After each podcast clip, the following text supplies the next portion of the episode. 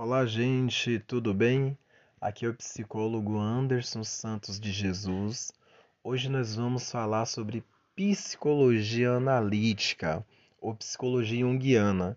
E eu quero ser bem dinâmico com vocês referente às informações que eu vou passar aqui. Eu quero discutir hoje com vocês a compreensão das imagens na psicologia analítica.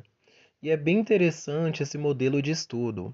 Eu vou estar lançando aqui uma lista de estudos em torno dessa abordagem e eu espero que vocês gostem da didática, da metodologia, que possa facilitar o aprendizado de vocês e, claro, que eu aprenda também com vocês. Imagem, na concepção junguiana, na verdade, vai ser algo capaz de representar figurativamente a situação inconsciente em que uma pessoa está vivendo, ou seja, uma imagem ela pode ser rica em símbolos, em personagens, em situações em sentimento e é produzido espontaneamente por nosso consciente. Anderson, como é que isso acontece? É como se o nosso inconsciente fosse um pintor, um artista, é, o qual cada dia ele decide pintar um quadro repleto de elementos e imagens, muitas vezes é, incompreensíveis para quem o admirasse, né? indecifrável, difícil, porém denso em significações para aquele que o produziu. E o nosso consciente ele tem essa capacidade de se expressar por meio dos símbolos. E esses símbolos esconde todo o conteúdo psíquico, a energia psíquica, uma carga afetiva. Uma das principais contribuições de Carl Gustav Jung, que é o nosso aí fundador da psicologia analítico junguiana, para o campo da psicologia, consistiu no estudo dessas imagens que eram produzidas pelo inconsciente, que são produzidas pelo inconsciente. Jung, para vocês terem ideia, ele se dedicou ao estudo daquilo que ele denominou de imagens primordiais ou arquetípicas. Acredito eu que vocês já tenham ouvido esse termo, arquétipo, e nós vamos entender mais à frente o que é, que é isso. Isso é, o que seria um arquétipo? Eu vou falar de uma forma resumida são imagens arcaicas dotadas de um caráter coletivo e de um simbolismo ímpar. Como assim? Tais imagens, no caso, elas encontram a representação na mitologia dos povos de diversas culturas, personificadas por deuses, deusas e demais figuras mitológicas. E dessa forma, Jung ele utilizou-se da mitologia como uma metáfora capaz de personificar a força psíquica inconsciente. E aí ele denominou essas forças de arquétipos. Espero que tenha dado para vocês entender. O arquétipo, de acordo com Jung, é um elemento vazio e formal em si, ou seja, um conteúdo sem forma, uma possibilidade dada a priori. O que é herdado não são as ideias, mas as formas. O arquétipo, gente, basicamente são é, formas sem conteúdo. Eu vou dar um exemplo: a Trindade, né? Pai, Filho Espírito Santo. Aí quando a gente olha para o Candomblé, Oxum, Logum Edé, Oxóssi, quando a gente vai lá para a cultura egípcia, Ísis, Osíris e Horus, e daí por diante. Então os arquétipos eles vão ser possibilidades de comportamento potencialidades que podem ser vividas e que fazem parte da herança cultural da humanidade, registrado no inconsciente coletivo, que aí mais à frente vamos estudar sobre isso. Quando o arquétipo é ativado, ele se manifesta através de uma imagem. Olha que interessante. O arquétipo, ele é um conteúdo sem forma, ok? Mas quando eu ativo esse arquétipo, ele é manifestado através de uma imagem, como exemplo que eu dei para vocês. Imaginem uma forma, né? Ela tem um formato, mas não tem um conteúdo dentro dela. Esse conteúdo vai vir conforme a cultura, mas sempre havendo aí uma sinergia. É a imagem que vai possibilitar a aproximação do ego tido como centro da consciência na psicologia analítica, com as potencialidades que esse arquétipo vai carregar. E aí, o arquétipo central, o arquétipo da ordem e totalidade da personalidade, foi chamado por Carl Gustav Jung de self. E nós vamos estudar também sobre a self. Logo, eu quero que vocês entendam o que? que o objetivo desse trabalho que nós vamos fazer aqui dos podcasts é realizar um entendimento teórico e dinâmico através de um estudo de caso, de algumas imagens do inconsciente discutidas, expressas no brincar de uma criança, por exemplo, em uma sessão de psicoterapia, seguindo o referencial teórico da psicologia analítica de Carl Gustav Jung. E sobre a imagem psíquica, se a psicologia tem como objeto estudar a psique ou psiquismo, é preciso recuperar o significado subjacente à própria natureza do psíquico, que é a alma, né? Psique, logia. Psique, alma, logia, razão, estudo. A alma, como a psicologia analítica, ela prefere denominar, é um fenômeno extremamente resistente a qualquer tipo de definição. Uma vez fundada em leis que precedem muito mais da experiência e da manifestação do que o entendimento e do conceito, é, em face das dificuldades que a psicologia encontra para atingir e delimitar seu objeto, muitas propostas acabam por destituir a alma desse universo. É aqui que está o diferencial na abordagem. Em diferentes desenvolvimentos da psicologia, há uma tentativa de redução né, do psíquico ao comportamento, ao sintoma, ao símbolo, ao relacional, ao fisiológico, ao cognitivo, ao intrapsíquico, entre outros fenômenos que de fato resultam dele e do qual são expressões faciais. Eu quero pedir desculpas a vocês que nós temos uma cachorrinha aqui em casa. Qualquer barulho, eu peço desculpas mesmo, mas eu estou eu espero conseguir ser didático com vocês e passar a ideia do que queremos estudar aqui hoje. Para a psicologia analítica, é importante entendermos o quê? Que a imagem ela não vai ser apenas uma representação visual, que vai resultar da percepção sensorial, da atividade mnemônica ou da transferência da energia psíquica, mas sim uma linguagem básica da psique, da nossa psique, criativa e autogeradora em si mesma. Assim, a imagem ela vai ser também o resultado da capacidade inerente da psique de agrupar elementos de natureza perceptiva ou não em gestaltem, imagens é, primordiais que lhes atribuem uma forma, significado e dinamismos específicos. A imagem primordial, no caso, é um organismo de vida própria, para vocês entenderem. É dotado de força geradora é uma organização herdada de energia psíquica, sistema sólido que não é somente uma expressão, mas também possibilidade de desencadear o processo energético.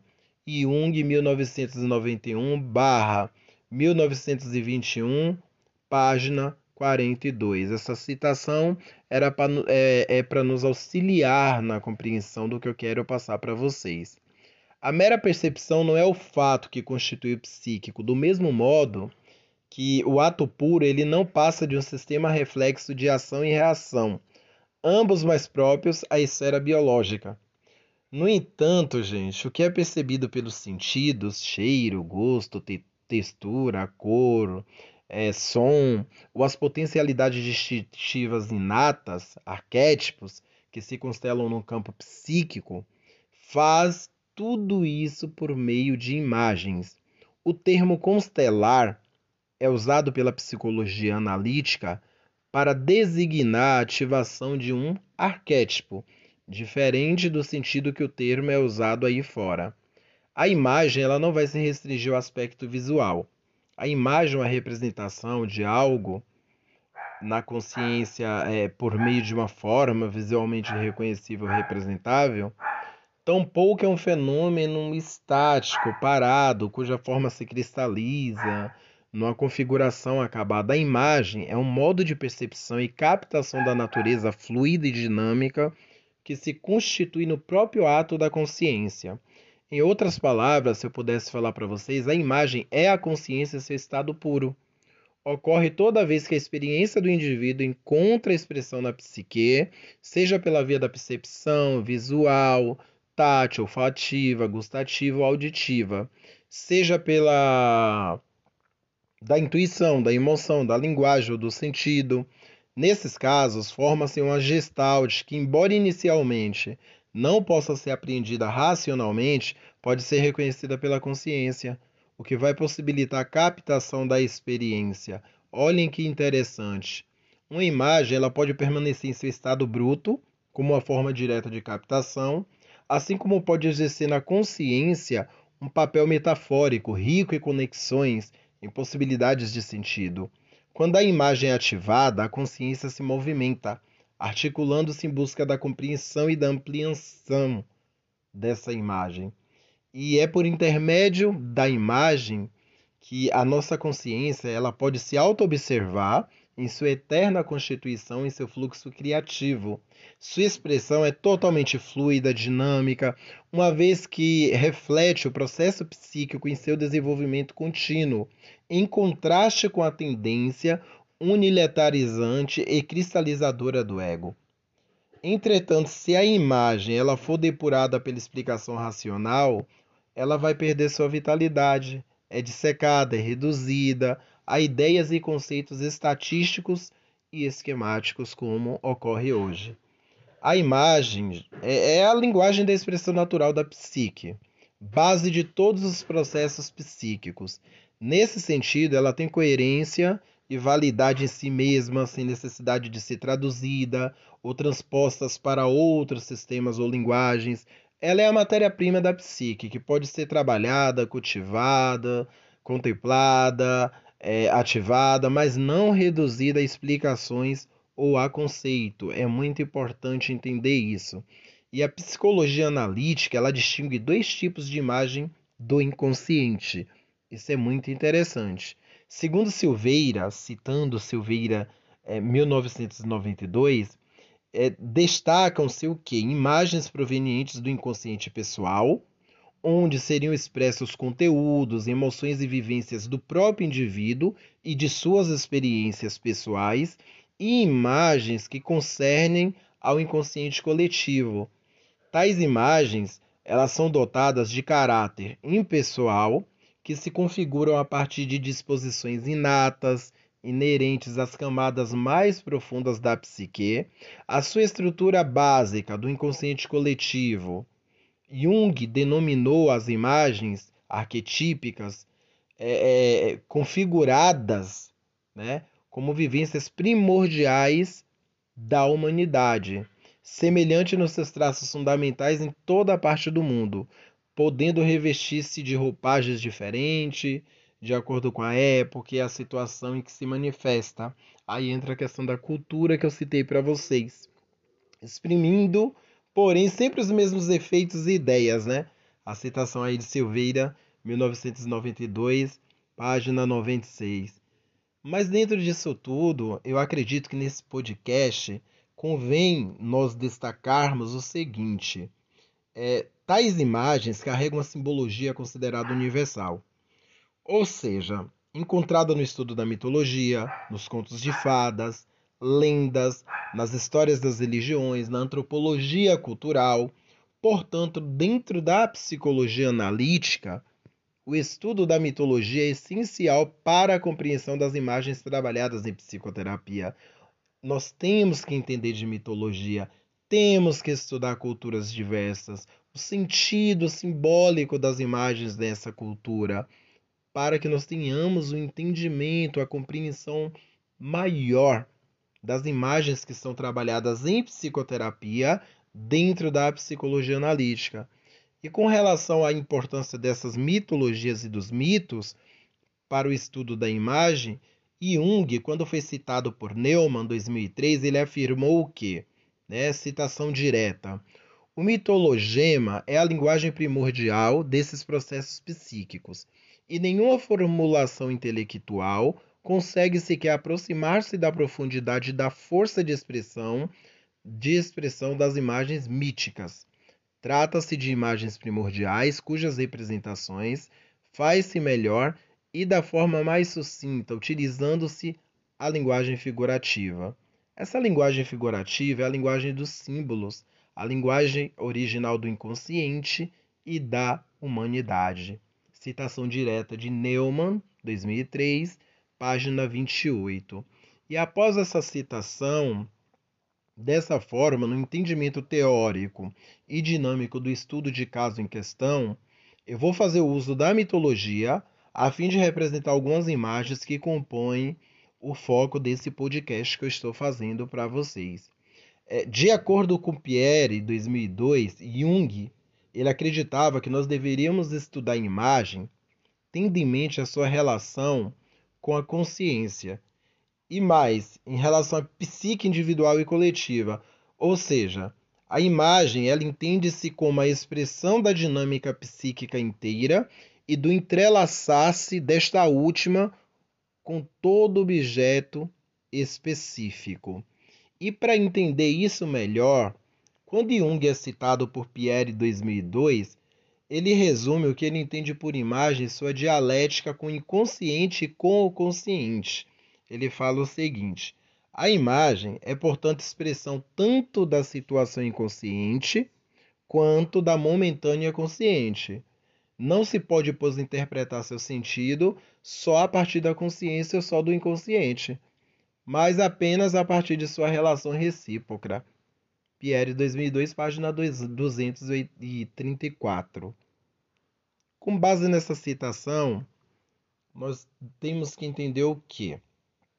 que Jung, na verdade, ele acreditava que nosso inconsciente produzia espontaneamente tais imagens e que essa capacidade representava uma função criativa da psique, no sentido de que de impulsionar o indivíduo rumo à sua verdadeira essência. Isso é, rumo à individuação, que nós vamos entender mais à frente, de acordo com a terminologia junguiana.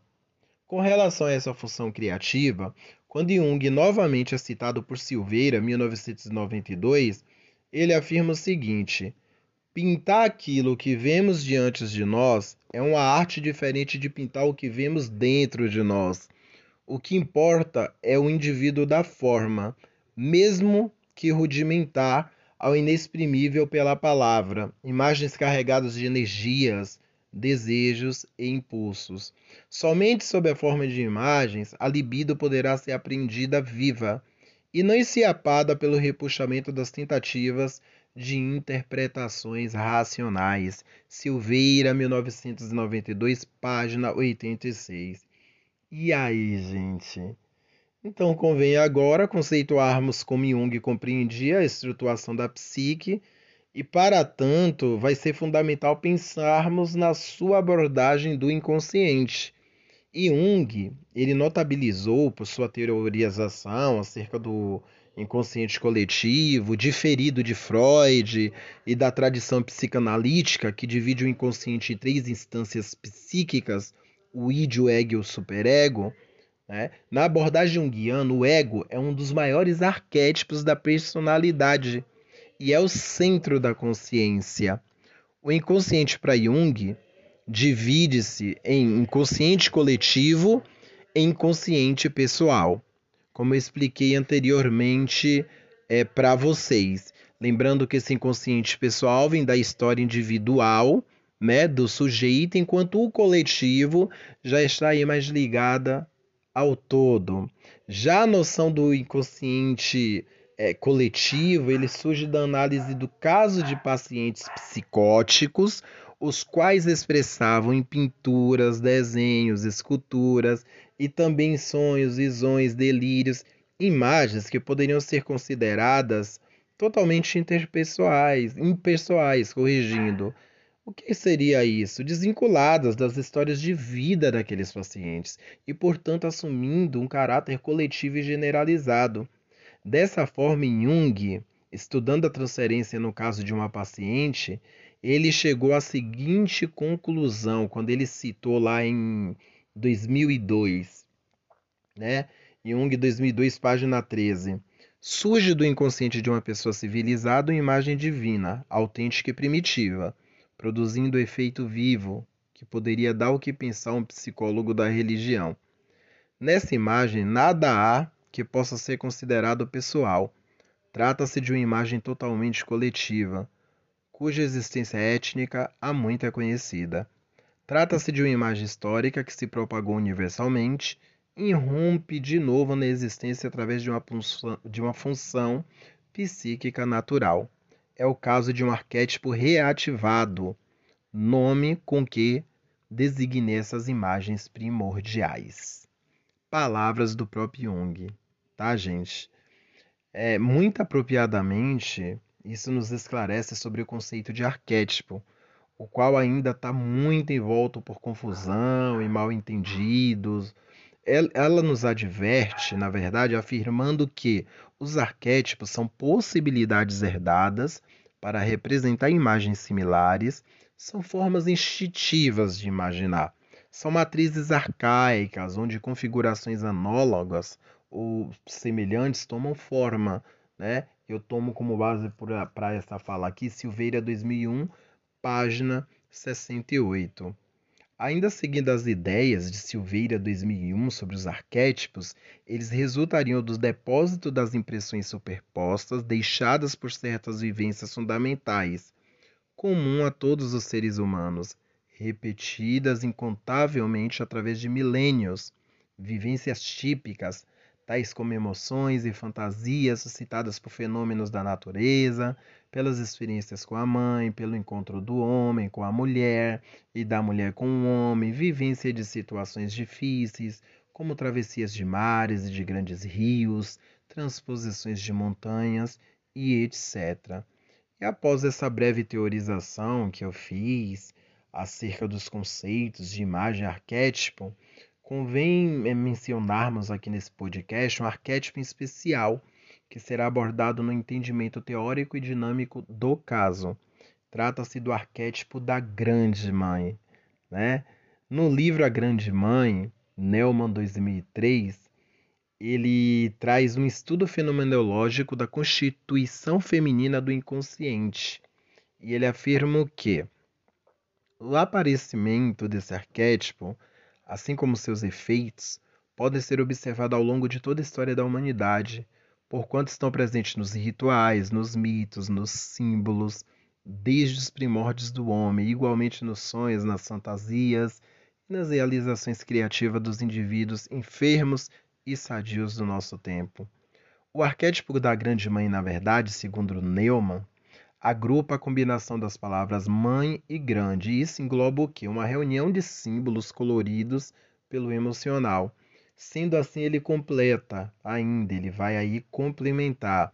Mãe, nesse caso, refere-se não somente a uma relação de filiação, mas também a uma complexa condição psíquica do ego, da mesma forma que o termo grande expressa o caráter simbólico de superioridade que a figura arquetípica possui em comparação com o que está presente em todos os homens e, aliás, em todas as criaturas.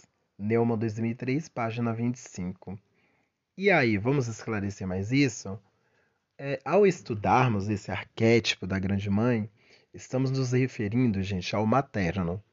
A origem do ser humano, do desenvolvimento egóico, as forças do inconsciente, que podem ser comparadas a uma grande mãe que envolve manter sob sua dependência o filho ainda imaturo, em desenvolvimento.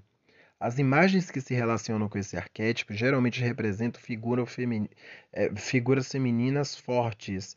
É, vamos citar exemplos de deusas da mitologia grega.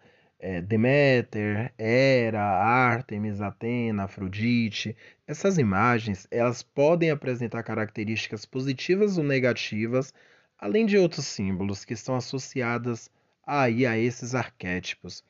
Além disso, tais imagens elas podem representar elementos da natureza, como o mar, a árvore, a montanha, o berço, o ninho, a manjedoura, a mãe terra, a mãe natureza, a água, o pântano, a pedra.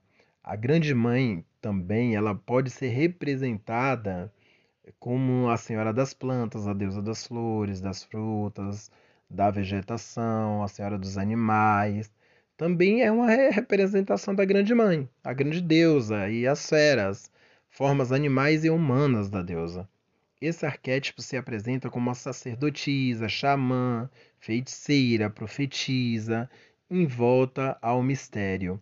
E aí, vale lembrar em termos gerais que quando nos deparamos com uma imagem onde sobressai características despersonalizadas e que tendem ao coletivo, Estamos trabalhando com imagem arquetípica, que provém do inconsciente coletivo, está conectada a um determinado arquétipo. Porém, quando essa imagem apresenta características mais pessoais, menos despersonalizadas, nós estamos em contato com a imagem proveniente do inconsciente pessoal. Então, como foi exposto anteriormente, o arquétipo ele contém dois tipos de caráter: o de caráter positivo e o caráter negativo. Dentro do caráter positivo, destaca-se o que? O aspecto nutridor, cuidador, protetor do feminino, o nutrio, gerar, relação mãe-filho, o elemento maternal, provedor de alimento, calor e proteção. No entanto, há também o oposto, o caráter negativo representado pela mãe terrível, que pune, priva, castiga e mantém sob domínio, abre aspas, inconsciente os seus filhos. Essas características negativas aparecem em imagens geralmente associadas como figuras terríveis e assustadoras de monstros, animais devoradores, bruxas, feiticeiras, e correlacionando o que foi citado agora para vocês com a psicologia infantil, nós temos uma outra contribuição de Neumann, 2003. Ele fala o seguinte, citação direta, Neumann 2003, página 28. Como expusemos em outra ocasião, o homem ancestral, assim como a criança, percebe o mundo mitologicamente, isto é, ele vivencia o mundo predominantemente formando, formando imagens arquetípicas que projeta nele. A criança, por exemplo, vivencia em sua mãe o primeiro lugar, o arquétipo da grande mãe, ou seja, a realidade de um feminino onipotente, do qual essa criança é totalmente dependente, e não a realidade objetiva e pessoal dessa mãe, a mulher historicamente individual, aquela que surgirá como a figura da mãe para essa criança quando mais tarde ela tiver desenvolvido seu ego e a sua consciência. Agora destacamos o que aqui? Alguns autores pós-jungianos e o próprio Jung, eles compreendem o desenvolvimento da personalidade de uma determinada forma. É segundo Whitmont, 2000, página 235, a psicologia junguiana revolucionou a concepção de uma personalidade estruturada e organizada em torno de um ego. De acordo com o referido autor, ele diz que a contribuição de Jung à noção de evolução do ego foi deslocada para o conceito de uma personalidade determinada pelo centro inconsciente e que vai gerar em torno do self, que vamos entender mais à frente do que se trata. Então, de acordo com a abordagem junguiana, o desenvolvimento da personalidade ele vai ser dividido quê? em três fases. A infância, que seria a fase na qual há uma identidade total não diferenciada, uma identidade ego-self, que gradualmente vai se separando, sendo que esses elementos do ambiente vão interagir como potenciais arquetípicos para produzir a primeira personalidade real. A segunda fase vai estabelecer a separação entre o ego e self, essa fase representa a idade adulta, o que o Intimate 2000 ele chama de fase de estranhamento ego-self. E a última, essa última fase seria a do retorno, do preenchimento e realização do potencial da personalidade. Nesse estágio, gente, pressupõe-se uma evolução rumo à totalidade do indivíduo e geralmente é representada pela velhice. Assim, primeiramente, o que é que a gente deve pensar? No ego indiferenciado do self, o que a escola junguiana chama de realidade unitária, e isso explicaria muito dos comportamentos infantis caracterizada por uma ausência da noção de sujeito e ambiente. Jung, ele utilizou-se do termo participação mística para indicar essa capacidade infantil de conectar-se via inconsciente com as demais pessoas e na visão da psicologia junguiana, a criança vive muito daquilo que seus pais não vivem conscientemente e que, por se tratarem de conteúdos na maioria das vezes inconscientes, eles são vividos em forma de sintomas que perturbam a criança e seus pais. A criança está permanentemente influenciada pelo inconsciente dos seus pais, e isso corresponde pensarmos que ela faz parte do inconsciente dos mesmos, até determinado momento em que sejam capazes de diferenciar-se, constituindo o ego forte e maduro. Olha que interessante, né? E além disso, também vale a gente destacar que a meta do desenvolvimento da personalidade, dentro da teoria junguiana, é o que Jung chamou de individuação. Essa é também o objetivo da psicoterapia dentro da psicologia analítica, auxiliar o paciente a trilhar esse processo de individuação. O trabalho com imagens no contexto clínico é um trabalho lindo, embora demande manejo de conhecimento. É, a investigação das imagens psíquicas é, portanto, de fundamental importância para a psicologia em geral e para o seu objeto de estudo em particular, a alma humana, é o que importa aqui. Apesar disso, até a década de 1970, a psicologia moderna ocupou-se muito pouco dessa questão. Né? Pope Singer, 1978, afirmou que a psicologia tem uma estranha relutância em reconhecer, em descrever ou estudar seriamente essa sempre imutável constelação da memória, dos sentidos, antecipações, fantasias, pensamentos racionais e imagens que constituem nossa consciência de cada momento ao longo de nossas vidas.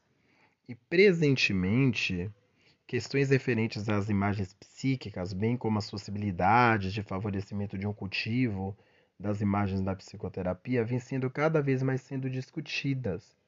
Pode-se mesmo dizer que todas as tendências terapêuticas atuais fazem uso mais ou menos consciente de uma abordagem clínica que inclui o trabalho com imagens, das terapias behavioristas que acreditam nas possibilidades transformadoras do poder de representação por meio de imagens, visualização, as terapias que trabalham com a vivência e interpretação de sonhos, recorrem-se a imagens como possibilidade de acesso e de intervenção nos processos psíquicos.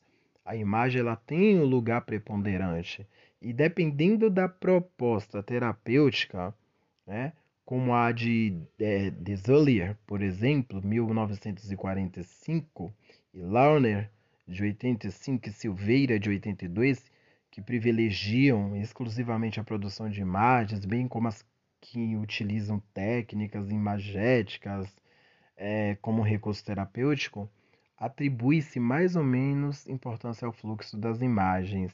Então, McMahon e Sheikh, em é, 1984, eles propõem a classificação das múltiplas abordagens das imagens em quatro categorias.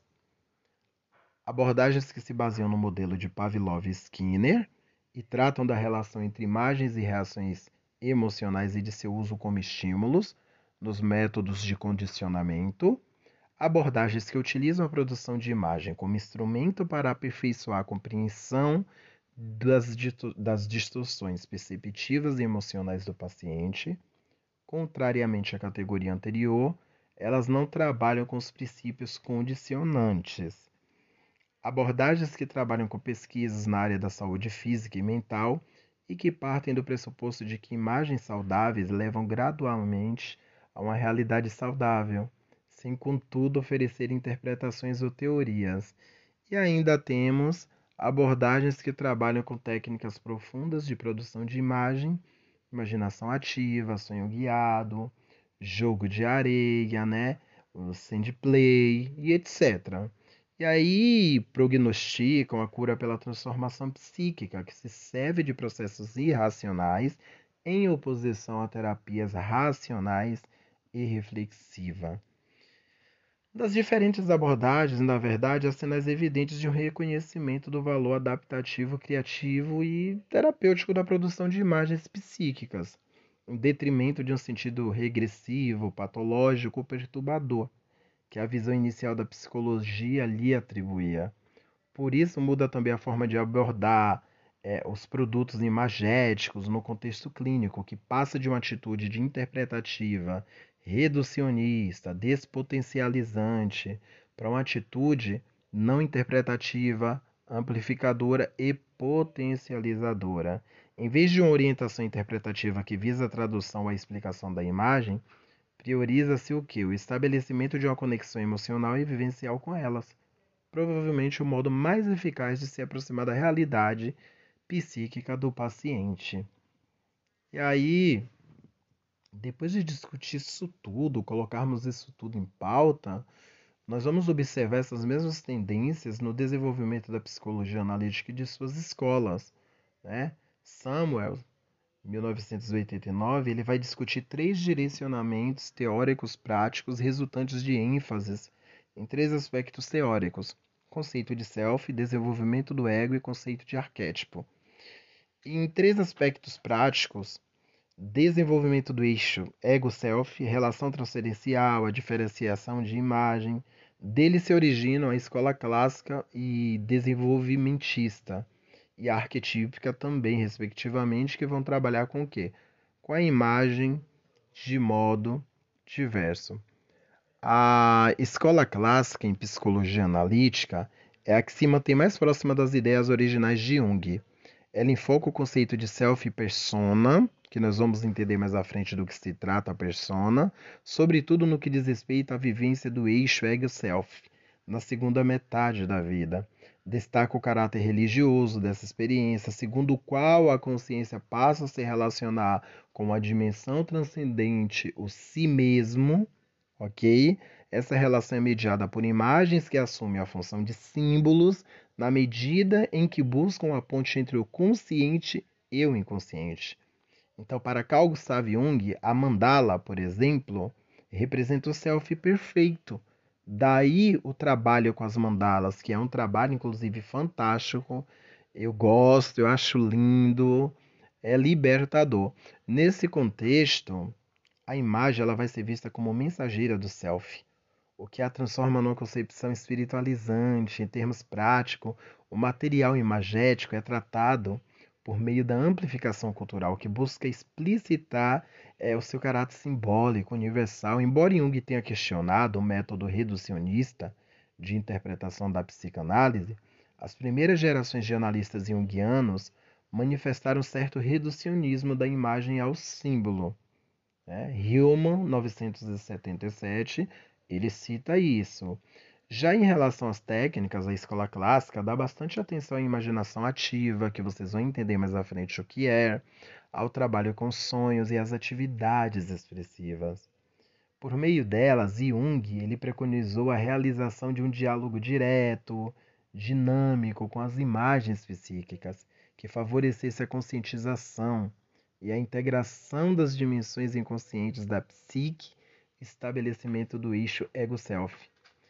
Aqui, a escola desenvolvimentista ela emerge em decorrência da lacuna deixada pelo desenvolvimento da personalidade nos primeiros anos de vida da escola clássica. Então, concentra-se, portanto, na identificação das etapas do desenvolvimento do ego a partir dos padrões arquetípicos ou da desintegração e reintegração do self, essa escola ela vai aproximar-se muito da escola inglesa de psicanálise, que na psicoterapia atribui um sentido especial à infância histórica e ao papel da regressão e da transferência. Eu espero que eu esteja sendo claro e que vocês estejam gostando até aqui. Né? Postula-se ainda o modelo do desenvolvimento da consciência, que parte de um estágio inicial de diferenciação e identificação com o todo, com o self, no caso seguido de um estágio de percepção imagética ou simbólica para chegar a um estágio de diferenciação e compreensão consciente, predominantemente é. Para encerrarmos esse podcast, nós vamos fazer aqui um apanhado geral, é, entendendo que na prática clínica esse modelo ele reflete a indução a uma abordagem linear da imagem, ou seja, toda imagem é levada a passar por essas etapas para que seja integrada à consciência. Primeiramente, a imagem é sustentada sem nenhuma intervenção verbal, até que se instale uma regressão criativa que favoreça a constelação do self, lembrando do sentido da palavra constelação que eu citei anteriormente. Espera-se o desenvolvimento de uma série de imagens até o momento em que elas sinalizem a possibilidade de pontes com a consciência. Só aí sim se inicia um trabalho interpretativo que visa discriminar as etapas do desenvolvimento do processo do paciente, apoiado no conhecimento simbólico claro do terapeuta que tem que estar preparado para isso. E aí, nesse processo, vai ocorrer o que? Uma tradução da imagem por meio dos modelos de desenvolvimento, seja do mais primitivo ao mais desenvolvido, do instintivo ao espiritual, do mineral animal ao humano, ou as etapas do processo alquímico. Faz parte desse processo também a compreensão da relação transferencial. É, a escola desenvolvimentista ela abriu o caminho para a análise de crianças, o legal foi isso, bem como para abordagens corporais. Em relação às técnicas, observamos o uso de atividades expressivas e lúdicas, de amplificação cultural, de jogo de areia, de técnicas corporais. Buscamos o que com elas? o desenvolvimento da consciência do ego, o que determina uma certa despotencialização e depuração da imagem em favor de uma compreensão racional. A escola arquetípica, por sua vez, ela vai enfatizar os aspectos fenomenológicos da psicologia analítica ao dar prioridade à observação dos fenômenos psíquicos em sua própria realidade existencial. Porque uma vez que a imagem ela é a expressão direta da psique, ela vai assumir um papel central na, reflex, na reflexão e na prática clínica. Trabalhar no plano da imagem vai permitir o reconhecimento dos movimentos, da alma e sua integração à nossa consciência, à consciência do nosso cliente, à sua consciência. Esse processo não se dá por transferência de imagem, para um plano transcendente, simbólico ou espiritual por meio da amplificação ou interpretação. Abordagem simbólica, mas é, mediante o desenvolvimento de uma consciência metafórica apoiada em imagens. Hillman denominou é, esse processo de consciência de alma, ou abordagem imagética. É, eu espero que até aqui vocês tenham entendido que as imagens não são vistas como representações sinais, símbolos, alegorias ou comunicações, mas como fenômenos peculiares à psique. Então, nós propomos, portanto, um tratamento direto e vivencial da imagem, segundo o qual a explicação, as interpretações egóicas são substituídas pela vivência e pelo tratamento lúdico e pela conexão emocional com o indivíduo. Nós vamos enfatizar os aspectos sociais, valorativos do arquétipo, e não os formais descritivos, contrariamente às perspectivas simbólicas que tendem a classificar as imagens em arquetípicas ou não a partir de sua forma, mais ou menos universais. A perspectiva imagética da escola arquetípica propõe também a operacionalização, no caso, eh, desse conceito. O que torna a imagem arquetípica, na verdade, é o modo como ela é tocada, e não exatamente a forma dela. E nós recorremos ao sentido dado por Jung, segundo o qual os arquétipos são portadores de significado, razão pela qual o que determina o caráter arquetípico de uma imagem é a capacidade dessa imagem evocar o significado e não a forma dela. Qualquer uma imagem pode tornar-se arquetípica à medida que, ao ser trabalhada, passe a significar algo para o sujeito em clínica, revelando-se prende de emoção, de mistério, e de sentido. Em relação à prática clínica, para finalizarmos aqui, prioriza-se é, a produção de imagens por meio de uma articulação poética da linguagem, evocar imagens e permanecer nelas, despertando seu valor arquetípico. E, portanto, é, isso é a base da abordagem imagética proposta por essa escola. Eu sou o psicólogo Anderson Santos espero que vocês tenham gostado desse podcast e eu vou dar continuidade à compreensão das imagens na psicologia analítica em um segundo momento. Conto com vocês para convidar nossos colegas de profissão para corroborarmos desse conhecimento. Obrigado a todos. E aí, gente, tudo bem? Aqui é o psicólogo Anderson Santos. Eu estou aqui de volta com vocês nesse segundo episódio da série Psicologia Analítica Junguiana. Nós vamos dar sequência hoje aos estudos que foram iniciados.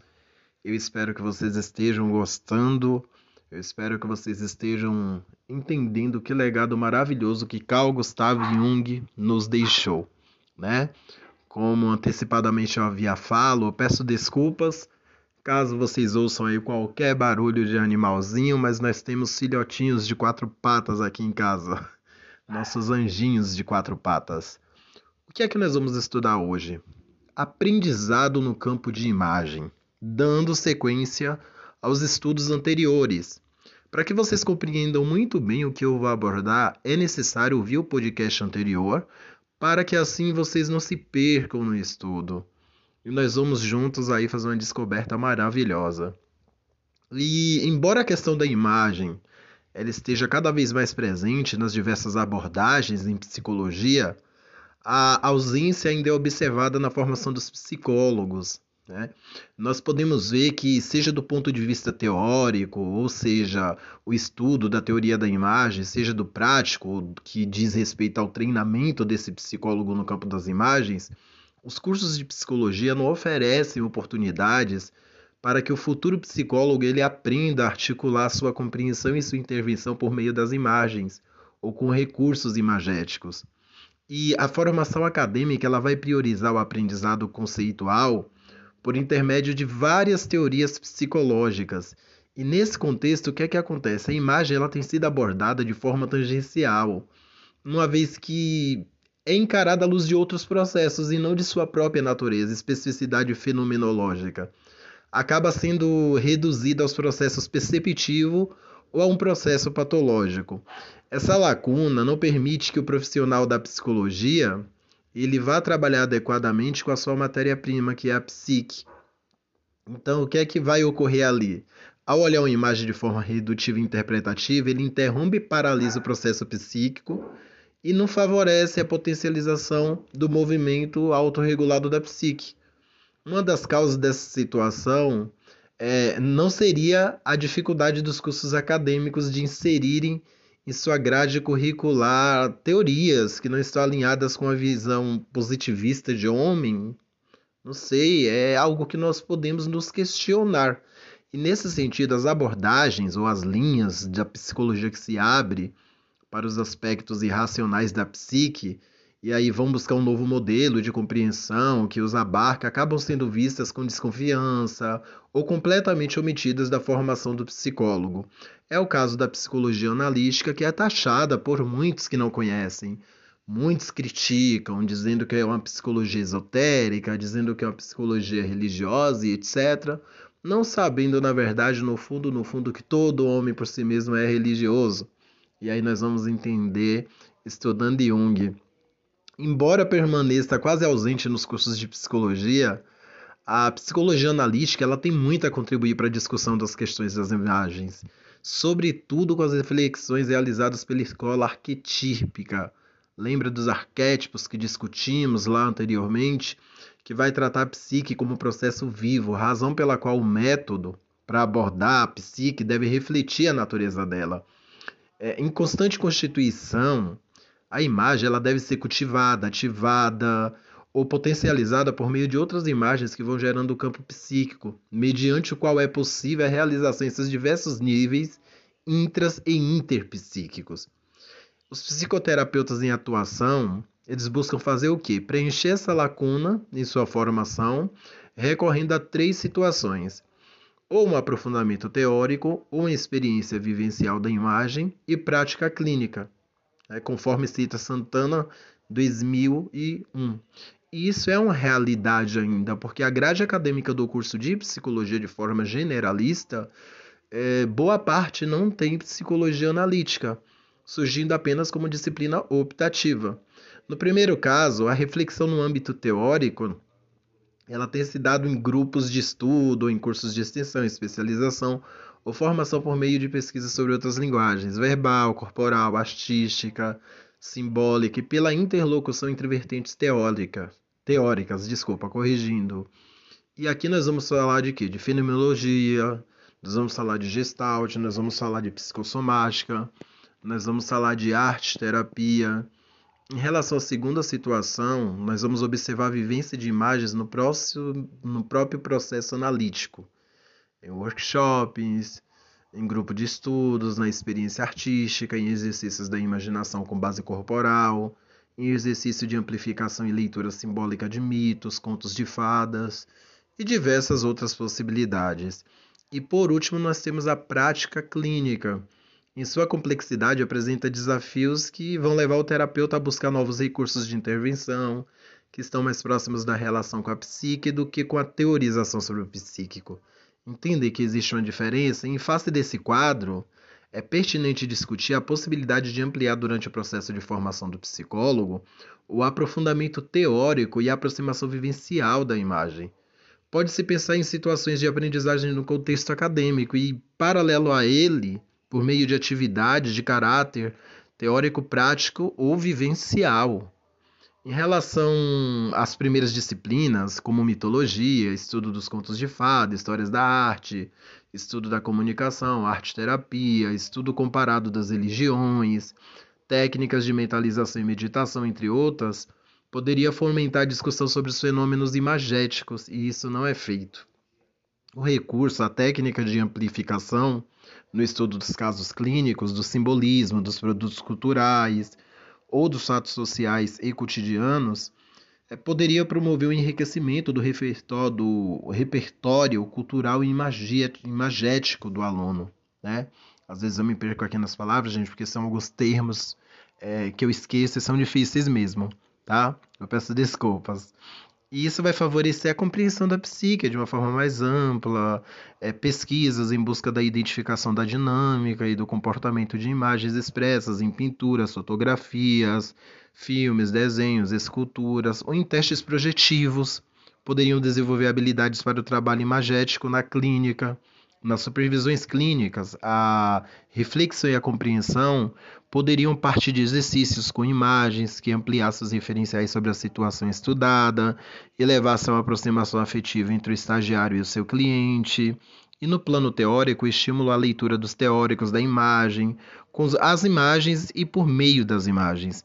Em relação à abordagem vivencial da imagem, poderia ser oferecido grupos de vivências com imagem dos próprios alunos que observariam, interagiriam, interviriam em processos imagéticos, com o cuidado nesse caso de que se crie um espaço, um continente seguro para que os aspectos da vida íntima deles possam ser abordados.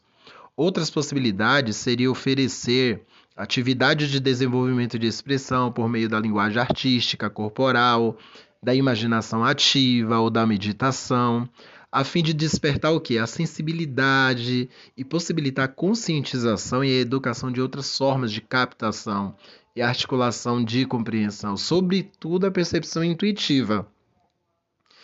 Assim, o que é que acontece, meus caros?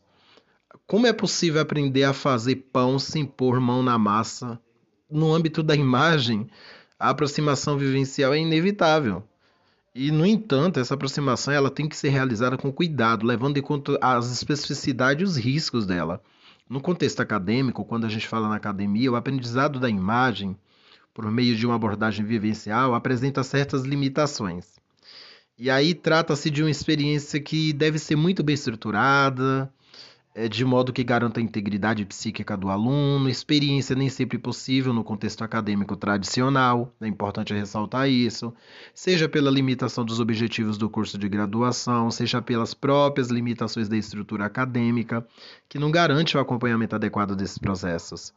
E é preciso também considerar que, em razão da faixa etária dos estudantes de psicologia, é necessário privilegiar a função estruturante do curso universitário mesmo que ele favoreça a abertura para perspectivas mais fluidas do pensamento, não se deve perder de vista a importância da estruturação egóica por meio da atividade reflexiva, da aquisição dos conceitos e da, da construção da persona profissional. Fora do meio acadêmico, o aprendizado da imagem Pode ocorrer em grupos de estudos e vivências com imagem presentes em sonhos, expressões artísticas, contos de fadas e mitos, mediante os quais é possível explorar sim os potenciais de desenvolvimento da imagem, bem como os aspectos simbólicos ou teóricos. Falta aí um pouco de vontade, na verdade. Sem dúvida, o trabalho com as próprias imagens em terapia é a mais ampla e profunda do treinamento no campo das imagens, uma vez que o psicólogo em formação, ele vai poder estabelecer contato vivo e dinâmico com elas, e adquirir é, compreensão psicológica sobre os processos imagéticos. Isso é profundo. E quando a gente fala na inserção da imagem no contexto clínico, à luz da experiência de psicoterapeutas brasileiros, né, existem agravantes e atenuantes. A discussão sobre a questão da imagem ela vai se manifestar primeiramente na reflexão teórica que a psicologia vem realizando desde a fundação até a atualidade e posteriormente na identificação de práticas clínicas que refletem a operacionalização e, o constante, e, e a constante atualização desses postulados. É importante identificar na prática analítica de que modo diferentes profissionais dialogam com as questões teóricas e transformam elas em práticas clínicas efetivas, como o conceito é validado, operacionalizado, enriquecido ou mesmo transformado na relação terapêutica. E em estudo anterior, é, verificando Santana 2001, foi discutido aspectos relativos à inserção da imagem na prática clínica, partindo dos aspectos teóricos, conceituais, é, para os processos de ordem prática, no caso. Foi realizada entrevistas com seis psicoterapeutas de orientação junguiana residentes aqui na cidade de São Paulo, com o objetivo de verificar de que modo sua prática clínica poderia contribuir para essa discussão. E nelas foram abordadas questões referentes à atitude do terapeuta, as técnicas utilizadas para trabalhar com imagens, a natureza da personalidade do paciente, as formas de abordagem da imagem e a função da imagem na psicoterapia, que é um dos principais fatores. E quando nós vamos fazer uma reflexão sobre essa pesquisa, em relação à atitude do terapeuta, o trabalho com a imagem foi revelado fruto da atitude imaginativa, dependendo, portanto, da fluência imagética e da capacidade dele caminhar na incerteza e na inconstância desse processo. Ao trazer para a discussão a, a analítica as imagens, mediante ao quais ele capta a realidade do paciente, o terapeuta ele abre um campo de compreensão pelo caminho da imagem. Mas se ele não detiver essa habilidade, o trabalho com a imagem torna-se extremamente difícil, gente. A atitude do terapeuta pode favorecer, é, portanto, a criação de um setting analítico fluido, no qual as imagens se manifestam como campo de interação entre a própria realidade e a realidade do paciente, e o foco não está no encontro e na relação entre duas psiques, cuja pressão ou ou mediação pode aflorar por intermédio das imagens que irrompem nesse contexto. À medida que as imagens do terapeuta e a do paciente se manifestam, vai se criar uma atmosfera psíquica favorável para o relacionamento terapêutico centrado na fluência da psique. E se o terapeuta não estiver preocupado em fomentar a relação transferencial e tomar os sintomas da transferência e contra a transferência como imagens que servem de indicadores da relação terapêutica, não vai se estabelecer uma relação de dependência, a razão pela qual o paciente fica à mercê do saber do analista. Ele aprende a considerar suas imagens internas como referenciais do seu processo. E ao trabalhar com imagens como forma de captação e elaboração da situação psíquica do paciente, a atitude do terapeuta ela vai se pautar mais pela intuição do que pela técnica. A intuição é uma abertura para o que é percebido pelo caminho do inconsciente, sem o controle e a lógica do ego, claro. E é uma forma de captação irracional que pode ser paralisada e ofuscada, na medida em que o terapeuta se apoia mais na técnica do que na observação da ocorrência dessa técnica. E é preciso considerar no trabalho com as imagens que o que se manifesta na imagem está diretamente ligado à importância e ao enfoque que o terapeuta vai dar a ela. Se o terapeuta não vê nada na imagem, não pode levar o paciente a fazer isso. Se ele busca encaixar as imagens no modelo de desenvolvimento imagético que conhece, ele vai reduzir a esses modelos. Mas se ele enxerga na imagem um processo vivo em andamento, ele vai potencializar esse processo, entenderam? Então, todo enfoque dado à imagem pelo terapeuta é, de certa forma, um tipo de interpretação. Entretanto, dependendo da situação, ele pode fomentar uma atitude mais ou menos interpretativa. No primeiro caso, ele prioriza a compreensão e atribuição do sentido a uma imagem. No segundo, ele prioriza a vivência e ativação do potencial mobilizador e mediador da imagem. A formulação pelos caminhos da imagem também pode ser favorecida pelo modo como o terapeuta organiza o discurso dele. Se o discurso analítico ele for apoiado na atividade reflexiva e racional, em busca de referências na teoria e na organização lógica dos fatos, a produção da imagem ela não é estimulada como possibilidade de compreensão. Se, no entanto, esse mesmo discurso for permeado pela atividade associativa, criando metáforas que servem como indicadores e potencializadores de uma situação, a função mediadora das imagens é ativada e a sua fluência favorecida. Em relação às técnicas utilizadas para trabalhar com imagens e psicoterapia, de orientação junguiana, no caso, nós destacamos a imaginação ativa, o trabalho com sonhos, os recursos expressivos, o trabalho de base corporal, o contato com imagens artísticas ou míticas e a própria relação terapêutica. A imaginação ativa, para vocês entenderem, ela pode ser utilizada de modo mais puro como descrito por Jung, ou em conjunto com outras técnicas e instrumentos. E pode-se observar uma dificuldade de realizar isso em sua forma original, uma vez que é muito reduzido o número de pessoas que conseguem entrar na imaginação ativa. Por isso, o recurso a, ela na prática clínica é bastante limitado. Se, no entanto, ela for associada a outros recursos que facilitam a expressão e a objetivação da imagem, ela ganha crescente espaço na psicoterapia, por intermédio da interação com desenhos, pintura, escrita espontânea, jogo de areia, exercício corporal de imaginação. É possível desenvolver um diálogo dinâmico com as imagens e, ao mesmo tempo, é, observar o desenvolvimento. Uma contribuição original nessa área é o conceito de imaginação corporativa. É, aí nós vamos citar é, Galbach, 1997, que na verdade diz que consiste na realização da imaginação ativa integrada à experiência corporal. Já o sonho, quando a gente fala do sonho, por sua vez, tão como uma experiência de qualquer pessoa, é um fenômeno que se pode prestar com mais facilidade a uma abertura para o trabalho com imagens. Por intermédio das imagens oníricas ou sonhos, é, nós levamos o indivíduo a estabelecer uma relação com processos de desenvolvimento na sua psique, bem como manter o foco da terapia na esfera da alma. Tradicionalmente, a psicologia analítica ela trabalha com sonhos no contexto psicoterápico individual.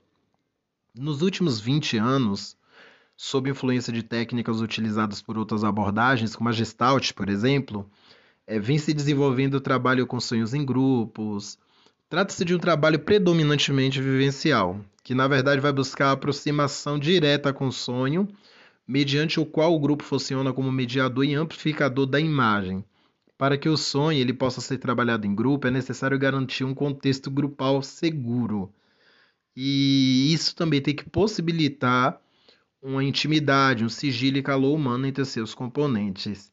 E trabalhar com sonhos também é importante o registro deles para que assim o, o terapeuta, no caso, tenha um referencial do processo do paciente. Por meio do desenvolvimento das imagens ao longo de uma série onírica, é possível identificar aspectos que estão sendo ativados no inconsciente, conflitos ou novas sínteses que estão sendo formuladas, entre outros. É, é um espaço riquíssimo, vasto, amplo, para quem sabe explorar. E é uma questão de treinamento também para aprender a explorar a psicologia analítica, o que ela tem de bonito é isso, a consideração dessas esferas, dessas dimensões. Em relação aos recursos expressivos, aí a gente já fala da pintura, da escrita espontânea, do jogo de areia, o sandplay, né, que é conhecido como sandplay, o jogo de areia. Eles podem ser utilizados dentro ou fora do set analítico como catalisadores de imagem. E por intermédio desses recursos é possível objetivar a imagem, dialogar com ela, bem como despotencializá-la também em momentos de intensa atividade psíquica. No entanto, é fundamental que se estabeleça uma ponte entre o inconsciente e a consciência, sem a qual esse trabalho ele vai perder eficácia terapêutica. Assim como o trabalho com os sonhos. O registro das imagens também é importante para o terapeuta como referencial do processo do paciente. A respeito do trabalho de base corporal, ele pode ser desenvolvido em dois sentidos. No primeiro, para identificar uma imagem no sintoma ou na manifestação orgânica de uma doença que sirva de ponte para seus aspectos psíquicos. No segundo, para estimular o fluxo da imagem por meio das técnicas corporais. É, nesse caso é importante que o terapeuta ele tenha consciência do risco que pode representar para o paciente, a ativação do fluxo imagético pelo caminho do corpo. Se esse tipo de trabalho vier a romper as defesas profundas registradas no corpo, pode, desencadear-se aí uma invasão do inconsciente e a desestruturação da personalidade do paciente. No Brasil, aqui em nosso país, a abordagem corporal ela aparece como uma tendência marcante entre os terapeutas junguianos, que receberam é, influência das ideias de Sandor 1992, porque na verdade outro modo de desencadear o processo associativo e o fluxo imagético, bem como de dar forma e conter as imagens que o aflore de modo mais intenso e fragmentado na consciência, é oferecer ao paciente imagens de obras de artes ou de mitos, por exemplo. No primeiro caso, em que há um bloqueio que impede o sujeito de produzir imagens, de entrar em contato com imagens externas, pode favorecer conexões que estimulem o fluxo imagético. No segundo, as imagens universais dos mitos e da arte pode ajudar o indivíduo a dar forma à unidade para as imagens que se apresentam à consciência, aparentemente sem nenhuma conexão ou sem sentido, né? Mas, assim como o arqueólogo que, que vai recorrer à forma de um vaso buscando sentido e unidade para os fragmentos de um vaso real, o psicólogo ele pode recorrer às imagens universais como referência dos processos psíquicos.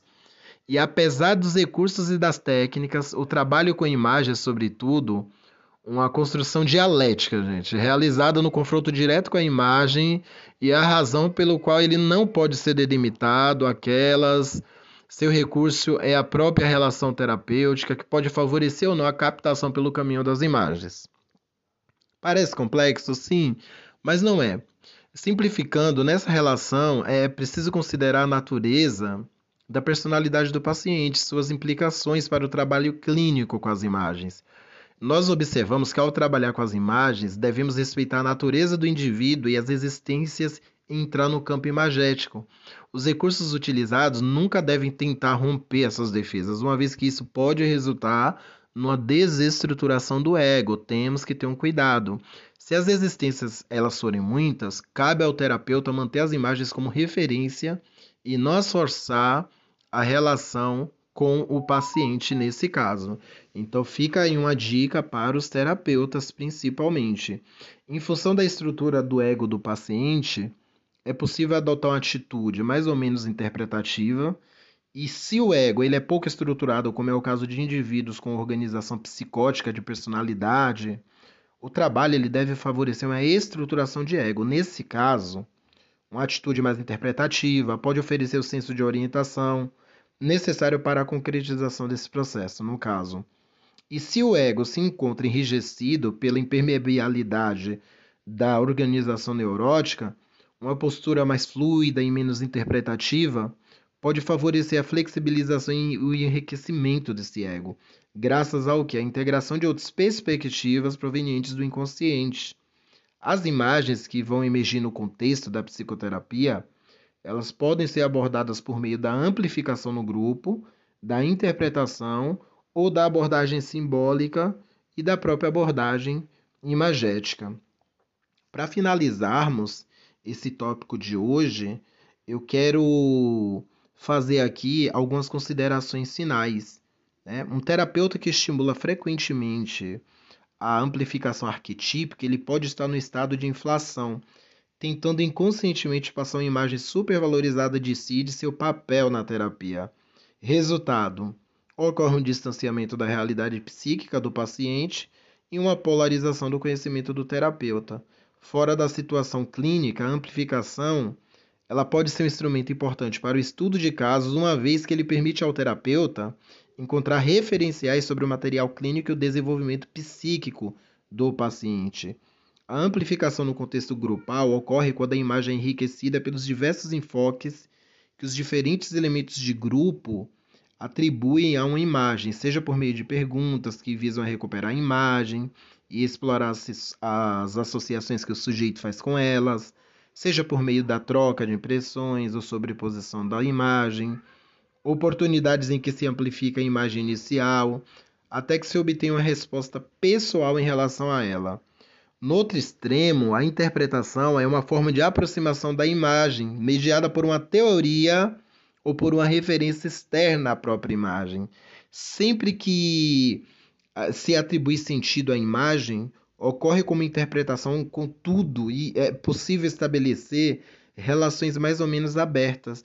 A interpretação, para vocês entenderem melhor, ela tende a reduzir a imagem a uma ideia, a um conceito, a um símbolo, a uma ocorrência de vida do sujeito, o que pode despotencializar a função mobilizadora e mediadora dela. Portanto, é, no interpretação é importante respeitar a natureza multifacetada e polissêmica da imagem, levando em consideração todos os seus aspectos.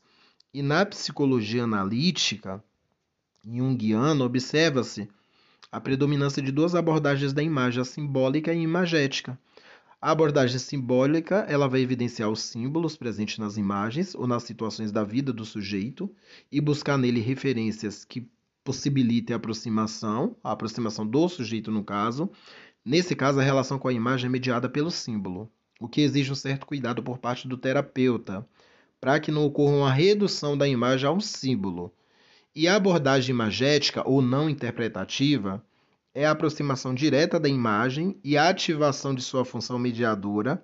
Ela vê na imagem uma forma de comunicação válida em si, que precisa ser conectada e não traduzida ou interpretada.